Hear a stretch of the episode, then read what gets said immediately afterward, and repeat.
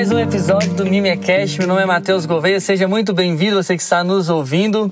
Hoje é mais um episódio da série Indicadores Fragmentados. Nós temos falado capítulo por capítulo do livro de N.T. Wright e chegamos mais uma vez aqui, nem mais uma vez não, porque é a primeira vez que vamos falar do fragmento de liberdade. Mas antes disso, deixa eu chamar aqui quem está participando é, mais uma vez, Felipe, João e Marlon, sejam muito bem-vindos. Quem se apresenta primeiro? E aí, Matheus, João, Marlon, como é que vocês estão? Tudo bem? Já viu que hoje ele nem falou que o Marlon era visita, né? Agora ele já assumiu que é de casa mesmo. Agora todo episódio ele vai estar aqui, Isso. a gente não vai deixar ele embora mais não. Então já já comprei até uma cadeira para ele sentar aqui do lado e não poder ir embora, não poder fugir. É isso aí, eu, eu tô de acordo, acho que já, já faz parte da, da família também. Tá suave. E aí, gente, como é que vocês estão? Mais uma vez, NT Wright. E já fui boicotado em algumas coisas aqui, mas no, no decorrer do episódio a gente esclarece isso. Fala galera, hoje então estamos aí de novo, não é mais convidado, vamos até o filme, tentar levar mais, ter mais além da beleza, ter mais dois fragmentos, mais dois indicadores, vamos tentar participar dos outros dois, mas vamos, hoje vamos falar sobre a liberdade, né? Então vamos lá, vamos ver o que vai sair dessa conversa aí. Já abri, já, já abri a geladeira, então já já tô já cheguei de chinelo. Dessa vez agora tá suave, tá tranquilo. Vamos lá. E, mas antes de falar sobre entrar de fato no, no indicador de liberdade, no que vai ser falado hoje, eu quero pedir para os ouvintes aí, se você já tem acompanhado a gente no Instagram, fique lá, manda a página para um amigo, às vezes mostra o trabalho para alguém, para um colega, manda no WhatsApp. Se você perdeu algum episódio, começou a ouvir depois, olha no seu agregador de podcast os episódios antigos, vê se tem algum tema, um título que te interessa, tem muita coisa boa, muita coisa legal. E é isso. Gente, liberdade, o indicador fragmentado dessa vez por onde nós começamos a falar sobre esse tema que é, é tão falado, eu acho assim, por, por, por, tanta gente, mas eu quero saber o que que N.T. Wright tem para falar sobre liberdade. É, então, Matheus, é, esse, esse, esse capítulo, na verdade, é um capítulo que eu gostei bastante, é, me surpreendeu bastante. Achei, achei muito bom, muito bom mesmo. A... Você tá rindo, João? Você tá rindo, não? Não. Nada. Você tá feliz, tá falando feliz. Ué? Mas vai lá, você gostou muito, continua. Não, gostei, gostei demais. Gostei, assim, em comparação com o último, eu gostei muito mais desse, né? E, mas enfim, o, o, o livro todo, de uma maneira geral, vem muito bem, né? É, esse capítulo especialmente achei muito bacana, um, um assunto é, que, como todos os outros, né, são assuntos pertinentes, coisas que estão aí no dia a dia, é, no dia a dia de todo mundo, seja é, no, no, cotidiano, em casa, no trabalho, ou mesmo televisão, filme, a gente está o tempo todo lidando com esses fragmentos aqui, né? Seja amor, beleza, espiritualidade, enfim. E aqui a gente está falando de liberdade. Ele começa o capítulo falando sobre a Primavera Árabe, é, aquela situação toda ali de é, onde surgiu né, uma, uma grande expectativa por liberdade dentro do, de países que, de maneira geral, sem entrar muito no mérito, porque não é isso que ele discute aqui no livro, é, sem entrar muito em questões de, é, de Oriente Médio e as tradições deles lá de, de governo do país, mas foi um momento onde o, o Ocidente, de maneira geral, viu uma expectativa de liberdade nascendo dentro daqueles países que são considerados é, bastante fechados para a liberdade individual, pelo menos.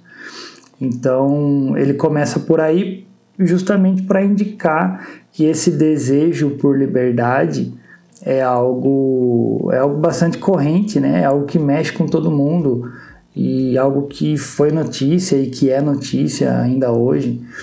Então, por aí ele começa dizendo como esse indicador é importante para a gente. Eu achei interessante também, Matheus, ele dá uma ideia aqui no começo ainda, é, fazendo um contraste com a ideia de liberdade do Rousseau, né? Ele até usa aquela citação famosa dele, né? Que o homem nasce livre e por toda parte encontra-se acorrentado.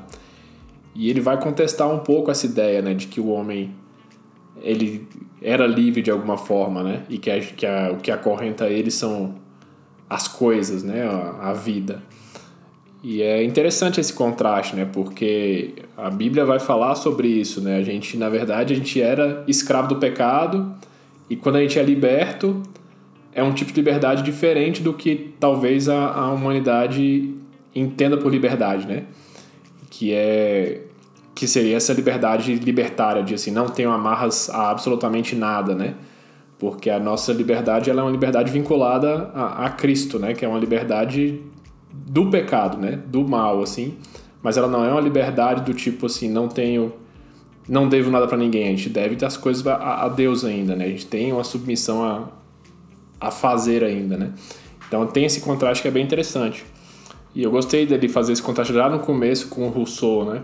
É, até aqui no comecinho, acho que antes do, da questão do Rousseau ainda, mas na mesma, na mesma linha, ele fala que existe essa ideia de que para você atingir a liberdade basta você eliminar alguns ditadores, né? E aí você cria um mundo todo feliz, todo é, igualitário e tal, é, que é uma ideia ba bastante contrária ao que, ao que a Bíblia entende por liberdade e o que ele vai desenvolver depois. Mas, João, aproveitar que você falou do que a Bíblia, você citou, né, do que a Bíblia entende por liberdade. Na página 125, quase no final da página, ele fala que, que Deus Criador ofereceu não só uma nova liberdade em si, como também uma nova modalidade de liberdade. O que seria essa nova modalidade de liberdade? Ele está fazendo contraste com o quê? Cara, a, a sequência daí desse trechinho que você leu é, é bem legal. Porque ele fala assim: é, ao que parece, o Êxodo, fazendo referência a, ao Antigo Testamento, né? A saída do povo hebreu da escravidão do Egito. Então, ao que parece, o Êxodo não é apenas um acontecimento na narrativa passada de Israel, e sim uma promessa para toda a criação que Jesus torna real para todos os seus seguidores. Então a diferença dessa modalidade é que ela não é uma nessa modalidade de liberdade que Deus nos oferece é, em Cristo, ela tá nesse jogo que não é só um jogo de palavras, né?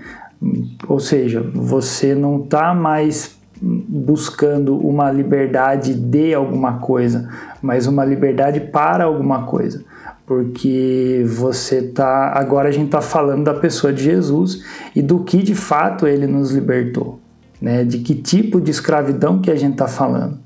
Então, quando a gente fala de um ditador, por exemplo, ou das amarras do Rousseau, a gente está falando de de repente uma estrutura toda humana, né? E a, o que Jesus vai trazer, o que o Wright vai tentar mostrar para a gente nesse capítulo, a partir do Evangelho de João, né? Continuando no Evangelho de João, é exatamente é, do que que nós precisamos ser libertos. Eu acho que essa é a grande a, grande questão que a humanidade né, precisa ou deveria conhecer. Do que que a gente precisa ser liberto? Não sei se eu respondi a sua pergunta, deixo a palavra aos meus colegas, nobres colegas Marlon e Felipe. É uma coisa que eu, que eu fico pensando logo no que eu li o começo desse indicador fragmentado, é a questão da própria liberdade, né? É, que, que liberdade que a gente está falando, né? É, existe essa tal liberdade? existe essa tal liberdade? Então isso é isso já é uma pergunta que a gente me lembrou de música. é por isso que eu ri. Raça negra, acho que é. Isso vai ficar, eu não vou tirar Salve, salve, Luiz Carlos. Vamos lá, bora. O que, que você fez com essa tal liberdade, Marlon? então, eu lembro, uma, eu lembro uma, frase, uma frase do Jonas Madureira que ele fala assim, né? que não existe mentes livres, né? É, sempre tem um senhor, né? Tu é sempre servo de alguma coisa.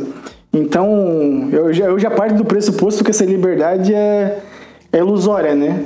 Há um certo tipo de utopia na, na liberdade, né? Quando, quando tu falou de uma, da, de, uma nova, de uma nova modalidade de liberdade, é justamente eu acho que esse desvelamento de como o, as pessoas elas não têm essa liberdade, né? Cristo vai demonstrar assim, ó, vocês essa liberdade que vocês é, dizem estar vivenciando é um é uma mentira, né? É, vamos dizer, é, vocês estão presos a outro senhor, a algum senhor.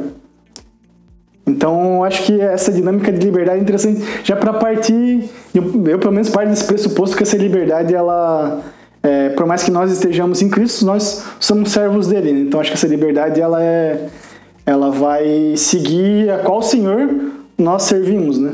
E vocês é, citaram que ele usa Êxodo e, e traz essa imagem do Antigo Testamento.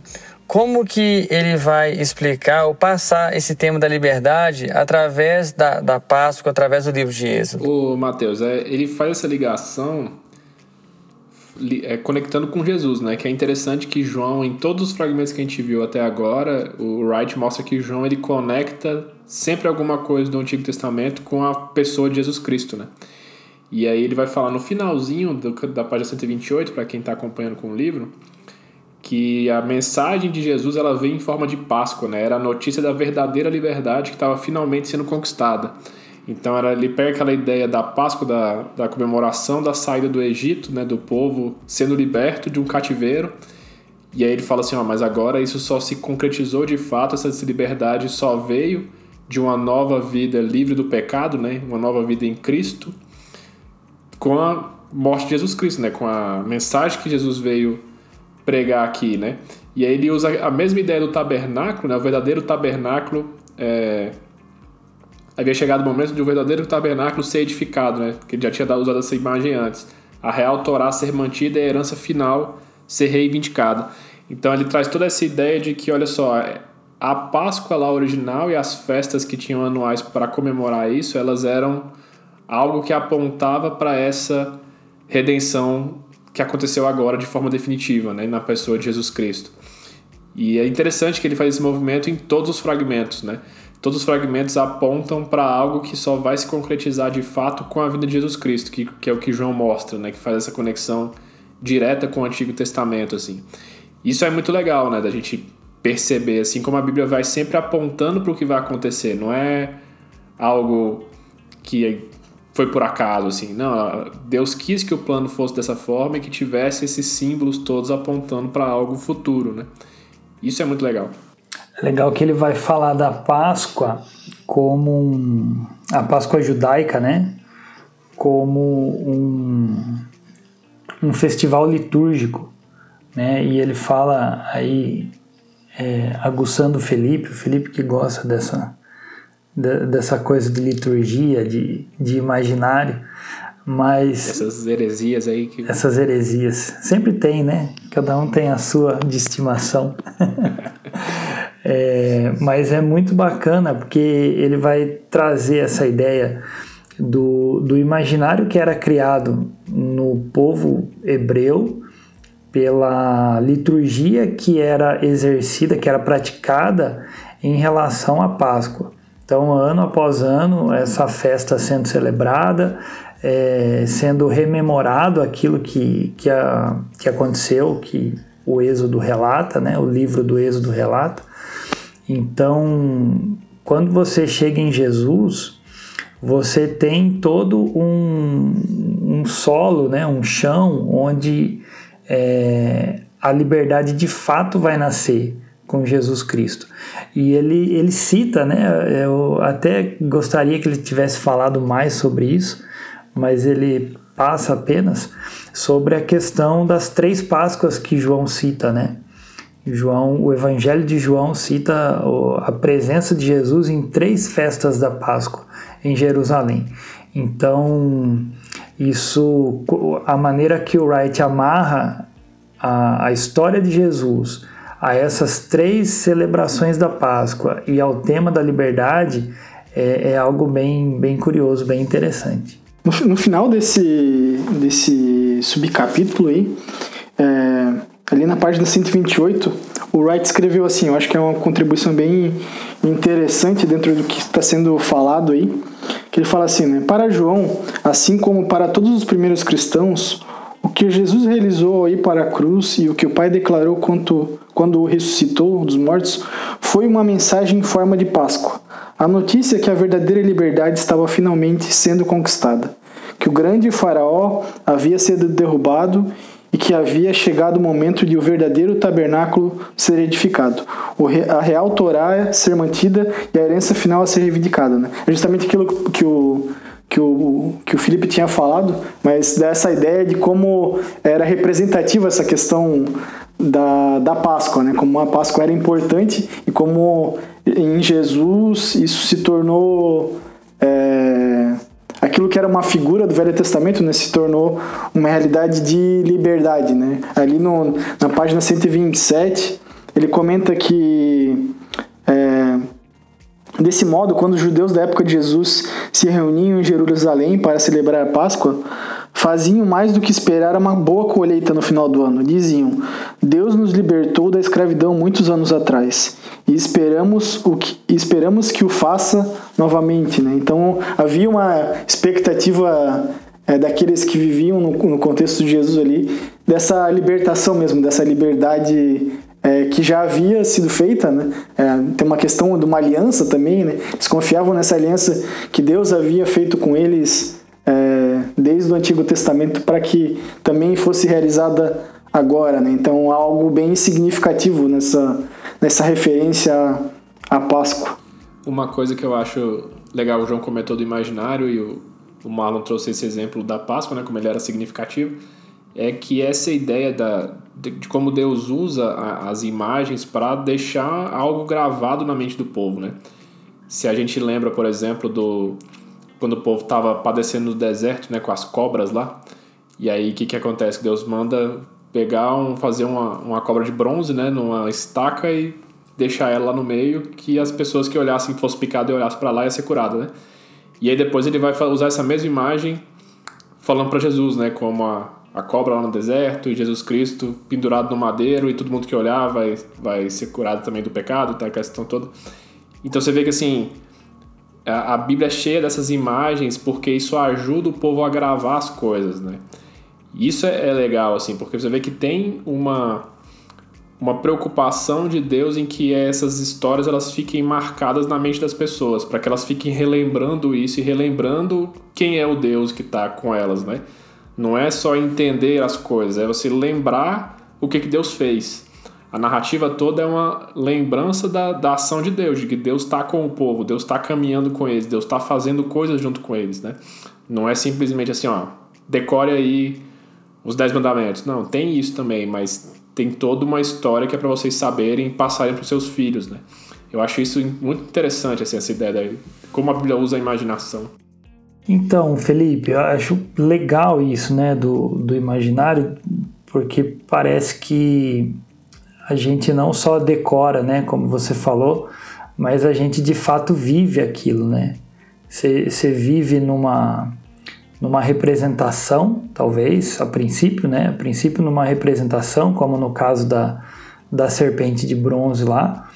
É, hoje, com a vida em Cristo, né? A vida na igreja, mas você está vivendo, vivenciando aquilo de fato, né? Na, nas, não só no seu intelecto, mas em todas as nossas funções possíveis e é, imaginadas aqui. E é legal porque ó, um pouquinho mais para frente ele vai falar que o, o pecado ele também acontece em todas essas instâncias, né? É, e é por isso que ele nos escraviza, nos escraviza. Não é simplesmente uma ação moral. Né? Um pouquinho mais para frente ele fala assim: quando alguém peca, isso não é uma mera falha moral, ou seja, não é simplesmente um lapso ou erro ocasional, e sim um sinal de que alguém ou algo está ditando as regras. Então é, é muito mais do que uma questão moral onde a gente de repente erra o alvo. Aquela história, né? Pecado é errar o alvo. Né? Talvez até dê para usar esse exemplo, mas se a gente entender bem que esse errar o alvo é algo que constitui a nossa vida como um todo. E quando isso acontece, a gente tem que saber que existe alguém que está ditando as regras, nesse caso o pecado. E, e já avançando um pouquinho, o, o que é que está ditando as regras no caso do pecado? É, o, o, Wright vai desenvolver aqui toda a, a questão de, de ídolos, né? Ídolos que nós criamos para nós mesmos, que o nosso coração elege como ídolos, é, e esses ídolos acabam ditando as regras para nós. A gente acaba agindo por influência desses ídolos e eles nos levam ao pecado, nos levam à escravidão. Ô, João, tem, aqui ele retoma a ideia do, do começo lá, da, do, da citação do Rousseau, né? Porque a ideia é você não é. O ser humano não é livre e a sociedade prende ele. Ele já é preso pelo pecado desde o começo, né? Você não é, é uma ilusão de liberdade, né? E é aqui fica claro o que ele quis dizer lá no, no começo, né? E é até interessante porque ele conta a história de Jesus Cristo falando com os, com os fariseus aqui, se não me engano, João 8. João 8. Isso. Isso. E aí eles falam assim: ah, mas a gente nunca foi escravo de ninguém que está falando de escravo, porque eles não entendiam essa ideia de escravidão do pecado, né? Jesus estava falando de uma escravidão muito diferente do que eles estavam é, propondo. E aí entra também a questão da liberdade que ele está propondo ser completamente diferente. Não é uma liberdade de uma escravidão de um povo ou de uma escravidão física, né? É uma liberdade muito diferente. Então, ali um texto que nos ajuda para a gente entender essa questão do pecado e que aqui também a gente, a gente, vê claramente que o, que o Wright ele muda um pouco de direção, né? Ele está falando sobre uma, sobre uma, liberdade, uma liberdade externa, né? E agora ele começa a falar sobre uma liberdade interna, que é a questão do coração, né? Deu João 8, o João 8:31 vai falar assim, né? Jesus falou aos habitantes da Judéia que creram nele: Se vocês permanecerem firmes em minha palavra, serão realmente meus discípulos e conhecerão a verdade, e a verdade os libertará. Aí depois ele continua ali, né? Eu lhes digo essa verdade solene: todo aquele que entrega que se entrega ao pecado é escravo do pecado. O escravo não tem lugar permanente na família, mas o filho pertence a ela para sempre. Portanto, se o filho os libertar, vocês serão realmente livres. Então aqui ele já entra numa questão é, relacionada a uma escravidão mesmo do pecado, né? Isso denota exatamente aquilo que está que tá conectado com o coração. Né? A gente vê que os próprios evangelhos eles são muito ricos nessa questão é, da fonte do, do pecado, né? E como essa libertação ela acontece, né? Que é o que João que João tá tá falando ali, né? Então ele tem um texto que ele fala na página 130 assim, né? Ele viu que o verdadeiro problema com Israel de seus dias não era simplesmente fraqueza política ou liderança fraca, e sim algo muito, muito mais profundo. Jesus aponta isso em outras ocasiões, alertando sobre as doenças do coração, as quais produzem coisas que tornam o homem impuro. Então aqui ele já, ele já focaliza, né? Ele está falando assim, essa liberdade que eu estou falando aqui é justamente essa escravidão que vocês têm com o pecado, né? Daí justamente entra nessa questão que o Felipe tinha falado da de que os, os próprios fariseus, né, não entendiam é, em que momento que eles que eles foram escravos, né? Quando Jesus falou que eles tinham sido escravos, eles não entenderam muito bem essa afirmação. Uhum. E você, você falou aí da, né, do, do, contexto ali de Jesus, do Evangelho, mas na página 132, lá no, bem no comecinho dela, ele dá uma contextualizada é, que eu achei interessante demais. Vou ler aqui para quem estiver acompanhando. Ele começa assim: ídolos são viciantes. Em nossa geração, conhecemos bem as formas de dependência comuns em nossa sociedade. Hoje, a sociedade é menos viciada em cigarros do que era 50 anos atrás. Porém, o mesmo tipo de comportamento compulsivo e muitas vezes destrutivo agora está ligado não só a álcool, maconha e outras drogas, mas também ao uso de tecnologias eletrônicas como smartphones, redes sociais, Facebook e assim por diante. Cara, eu acho que ele, ele, ele, ele vem aqui bem assim, num problema muito atual, muito. Principalmente nesse contexto de pandemia que todo mundo ficou basicamente trancafiado dentro de casa por quase um ano e meio aproximadamente.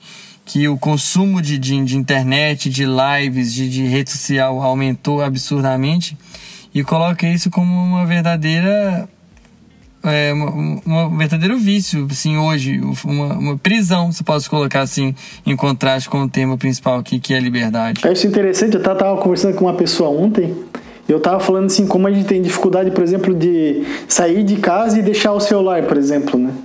Então a gente já sabe que é, talvez a gente olhe para o período bíblico, tanto do Antigo como do Novo Testamento, a gente vê os pecados que eles cometiam, a gente, a, vezes a gente cai na ideia de pensar, pô, mas os caras eram muito vacilando, né? Era uma parada simples, né? Mas claro, a gente está analisando num, de contextos diferentes, né?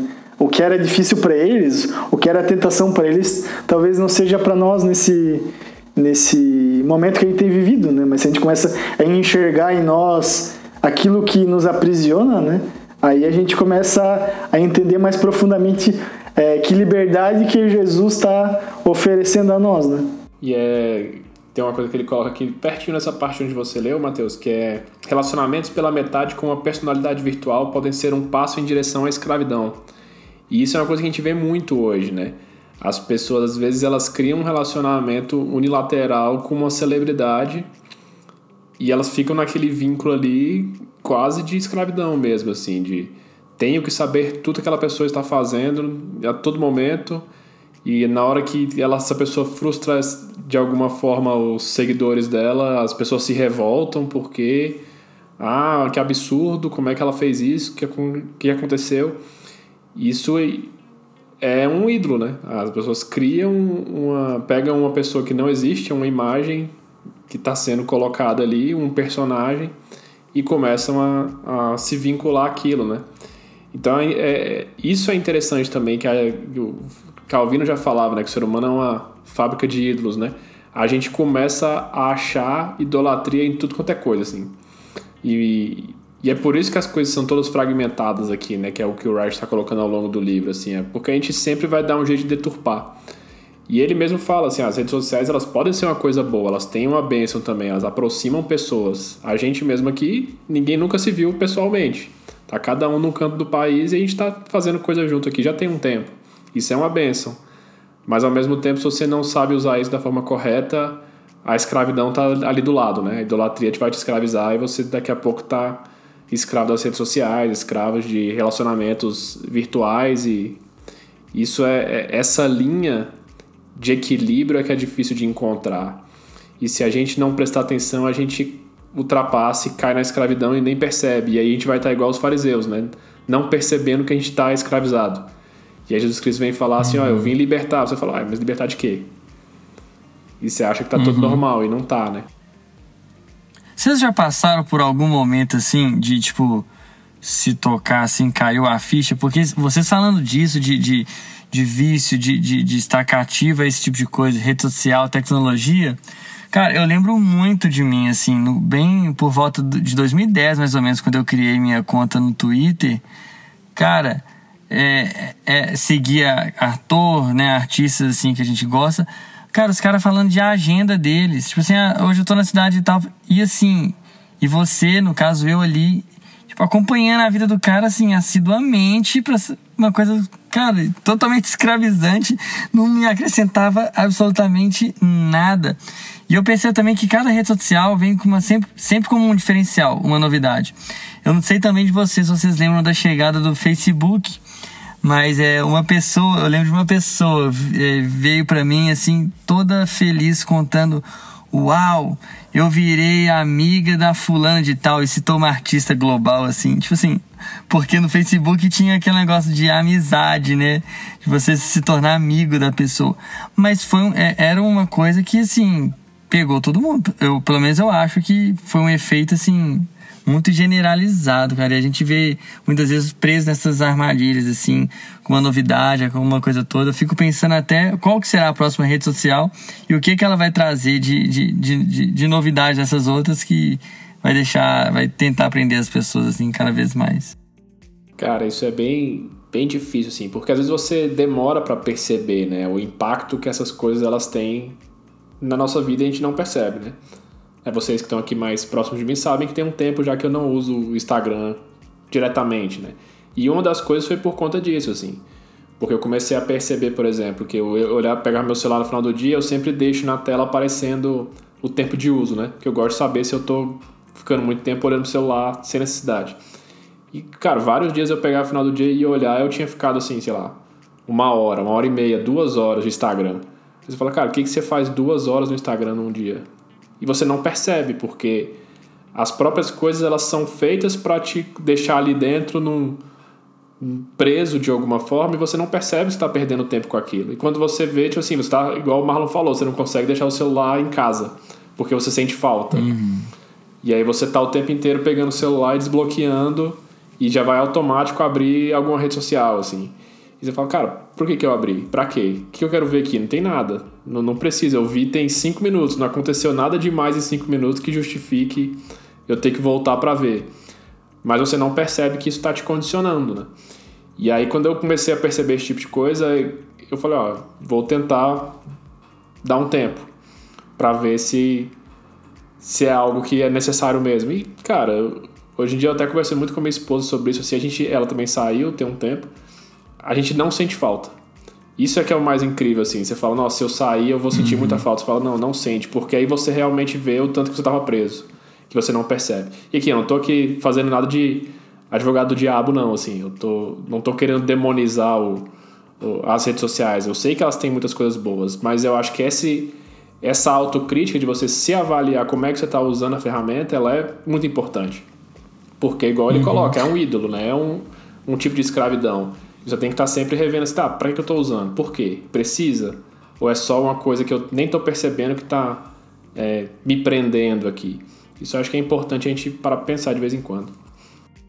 E é, é legal você falar isso, Felipe, porque, é, assim, a, a questão, e inclusive o que o Wright está trabalhando aqui, é que o problema de fato não é, assim como não é a estrutura do, do Egito, assim como não é uma estrutura política, assim como não são as, as amarras do Rousseau, o problema de fato não é a rede social. Mas o problema de fato é o nosso coração, né? Voltando até aquilo que o Marlon estava falando.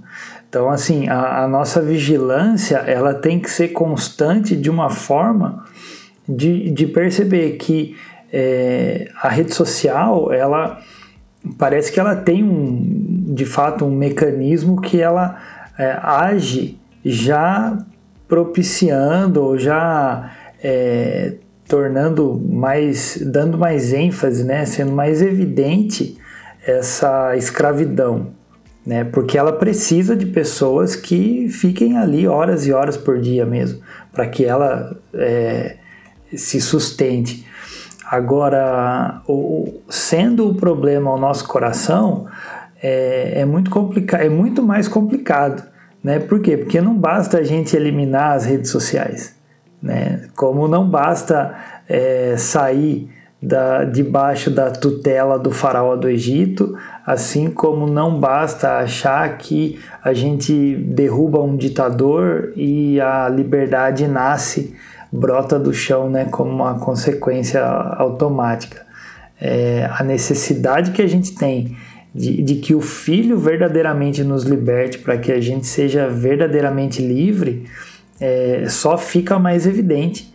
Né? O, o comecinho do trecho que o, que o Mateus leu, que fala ídolos são viciantes, é bem legal a gente parar para refletir, né?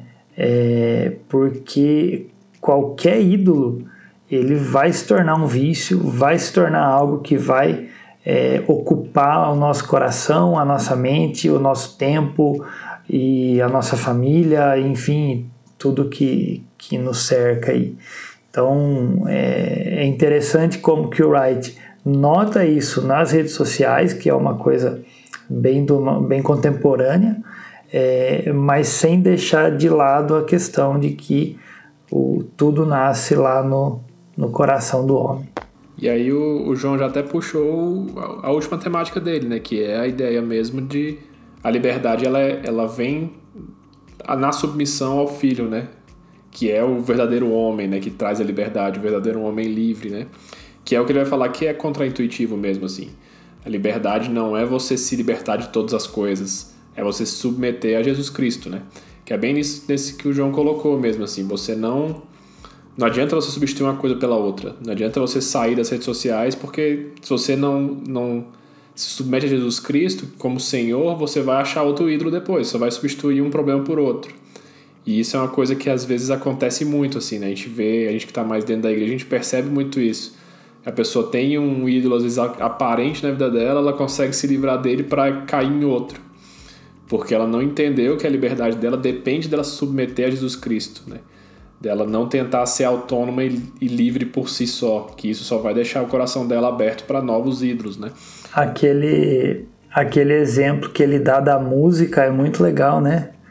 Vocês que são da área aí, pode é, puxar aquela. Músico, música é o Matheus. Matheus conhece os caras famosos tudo. Não. Tem os contatos dos guitarristas aí brasileiros pelo, pelo mundo afora. É os guitarristas famosos que tem o contato dele, não é ele que tem dos caras. É verdade. tem um, tem uma, uma questão que ele continua ali, que eu acho que é uma, um negócio interessante, que é a questão que ele faz uma conexão entre a liberdade e o amor, né? Então acho que isso também é um, é um ponto interessante da gente pensar, porque ele afirma em vários lugares ali que fala que justamente ah, o amor está ligado com a liberdade, né? Porque aquele que ama é, permite essa, que essa liberdade aconteça, né? Ao, ao, contrário do que a gente já falou, tipo, sei lá, de tirano, questão de controle, né? Então quem ama entende, entende proporciona essa liberdade. Aqui ele, ele falando de Jesus, ele vai justamente demonstrar isso, né? Que esse amor que Jesus pela, por nós é, nos deu essa possibilidade de ser livre verdadeiramente, assim como João escreve ali naquele texto que a gente leu de João 8, né? E depois ele vai falar a questão também que nós fomos criados para essa liberdade, né? A, a criação está conectada é, com essa liberdade. E eu, nesse, nisso que vocês estão falando, fico pensando assim, né? Que, que liberdade que a gente de fato está vivendo é, nesse, nesse sentido, né? Porque o Cristo morreu para nos dar liberdade, esse amor que, que ele proporcionou através da cruz foi derramado sobre nós, isso nos trouxe liberdade e como que a gente tem utilizado dessa liberdade, né? A gente tá falando de rede social, né? Pô, Deus morreu, é, Jesus morreu na cruz para que eu ficasse três horas no três horas no Instagram. Isso é um pouco confrontante, né? É, como mordomos, né? É, sobre essa terra, a maneira que a gente usa o nosso tempo, a nossa liberdade é, demonstra muito justamente aquilo que está no nosso coração, né? Eu achei interessante, Paulo, você já trazer essa ideia também de que ele vai pegar no finalzinho do capítulo, né? De que. É, até tem uma citação dele que eu acho legal fazer. Desse modo, as pessoas livres tornam-se agentes da liberdade no mundo em todos os níveis, conselheiros que ajudam os outros a se livrarem das algemas do passado e a viverem em liberdade genuína, diplomatas que confrontam governantes tiranos e ameaçadores com a notícia de que há uma forma melhor de administrar países ou sistemas, políticos ou sistemas, políticos que elaboram leis que libertam as pessoas comuns de agressores inteligentes e assim por diante. Que a ideia dele é, agora que a gente está livre, a gente tem que ser agente de liberdade, né? de mostrar para as pessoas que tem um caminho melhor, que tem como elas se libertarem dos pecados delas, dos ídolos delas e se submeterem àquele que é o Senhor de, de todas as coisas, né? E, e aí ele continua, só para encerrar esse parágrafo, né? o desejo de liberdade é um instinto dado por Deus e implantado em todos os portadores de sua imagem. O Deus que nos criou quer que sejamos livres. Então ele quer que a gente seja livre. Mas essa liberdade depende da gente se submeter a ele. Parece um contrassenso, mas é assim, né? É a, a Deus quis que fosse dessa forma. E a gente acaba, igual você falou mesmo, né? A gente, a gente ganha a liberdade em Cristo, mas a gente fica usando ela para quê, né? O que, que a gente faz com essa liberdade? A gente acaba tentando se enfiar em algum outro tipo de escravidão. É, o ser humano, acho que por conta do pecado, a gente fica sempre nesse ciclo, né? Deus nos liberta, Cristo nos liberta e a gente fica procurando outra forma de se escravizar de novo, né? Em vez de aceitar a nossa liberdade. Tem um, ali no finalzinho, na página 137 e 136, ele fala sobre Pedro, né? Quando Pedro negou a Jesus, aí o Wright escreve assim, né? Ele o negou e após usar sua liberdade, entre aspas, é, dessa forma, deixou de ser livre. Então é muito interessante esse contrassenso que ele faz ali do, de Pedro tinha liberdade de negar Jesus, mas quando negou, ele deixou de ser deixou de ser livre. É muito achei muito interessante essa, essa esse contraponto que ele fez ali na, na última página 137. Muito bom, gente. E assim, então para finalizar, para deixar muito claro, é, eu não sei se já foi respondido aqui claramente para o ouvinte. Por que que liberdade, então, é um indicador fragmentado? Cara, é um fragmentado, ele é um indicador fragmentado, a, a liberdade, por conta disso que eu, que eu citei agora no, no finalzinho, né? É, Deus nos, nos fez para ser livres. Se a gente pensa ali em Jardim do Éden, o homem ali era feito para ter liberdade de criação, liberdade de manutenção do jardim, de poder cultivar e, e ser o que ele foi criado para ser, né? A gente se escravizou por conta do pecado, né? E eu acho que a gente vive nessa ansiedade de retomar essa liberdade que a gente deveria ter desde o começo, né? Que Cristo vem para nos dar de volta, mas a gente ainda vive no já e ainda não, né? A gente ainda vive naquela tensão de a gente é livre em Cristo, mas ao mesmo tempo o pecado ainda age, o mundo ainda tem um monte de problema e você fica se submetendo de novo a novos ídolos e e caindo em pecado, e esse ciclo, infelizmente, vai continuar até Cristo voltar a segunda vez, né? Então ele é fragmentado por conta disso, assim. Cristo nos libertou, mas essa liberdade ainda não está completa, a gente poderia dizer assim, né? Completa no sentido de nessa, nessa vida a gente ainda vai ficar perdendo de vez em quando para o pecado. Ela é completa no sentido escatológico, né? A gente está livre e a gente vai ter a salvação. Não depende de, de nós mais isso mas ela ainda não é completa nesse sentido de que a gente ainda vai cair em pecado, vai se submeter de novo a novas escravidões e vai ter que sempre ficar nesse ciclo até Jesus Cristo voltar, né? E a gente ser, ter o nosso corpo glorificado, né? Eu acho que é, uma questão que a gente pode pontuar aqui para terminar, Mateus, é que o, o, Tim Keller fala isso, né, no, no Deus, numa, Deus na era secular, se eu não estou enganado mas ele fala que no, nos nossos dias a liberdade se tornou uma busca por autonomia absoluta. Né? Então, essa grande confusão, esse é o grande contrassenso que o Felipe falou, que o Marlon também falou, de você, peraí, mas liberdade não é eu me ver livre entre aspas, de qualquer coisa que me imponha né, uma, uma ação, uma forma de pensar, uma forma de fazer as coisas? É, e a resposta é não. Né? Isso não é liberdade. Essa autonomia absoluta ela não existe de fato. Né? Se, ou nós nos sujeitamos a Deus, aquele que nos criou, que nos conhece, que nos deu o, o, desejo pela liberdade, né, como o Felipe falou, ou nós nos sujeitamos a ídolos e nos tornamos escravos deles e, né, e, do que eles prometem, nos, nos oferecem e, e ao mesmo tempo não cumprem aquilo que eles oferecem, mas de alguma forma a gente vai estar sempre debaixo de alguma coisa. É por isso que eu, eu acho legal que o Wright fala aqui no final, que ele fala de espaços de liberdade, né? Você criar espaços onde a liberdade pode ser de fato praticada. E, e, a igreja é um desses espaços, né? Ou talvez o maior deles. Né? Eu acho que só um ponto aqui daria outro podcast se a gente fosse falar disso, mas o, o compromisso da igreja com essa liberdade é, é algo bastante bastante importante para a gente. Oh, então é isso, eu vou te falar assim, gostei. Gostei de ver, de ver Liberdade aqui em Enterwright, tá? Eu gostei do capítulo, viu, João? Tô contigo. Obrigado. Tô contigo, gostei. Gratidão. Gostei mesmo. É assim que É. fala agora? Tamo junto, é, é. Moderninho esse João, viu? Ai, ai. João, João, gente, João que fez aniversário esses dias atrás, né, João? Não poderia esquecer. Olha, então se você quiser mandar os mimos pro João, João.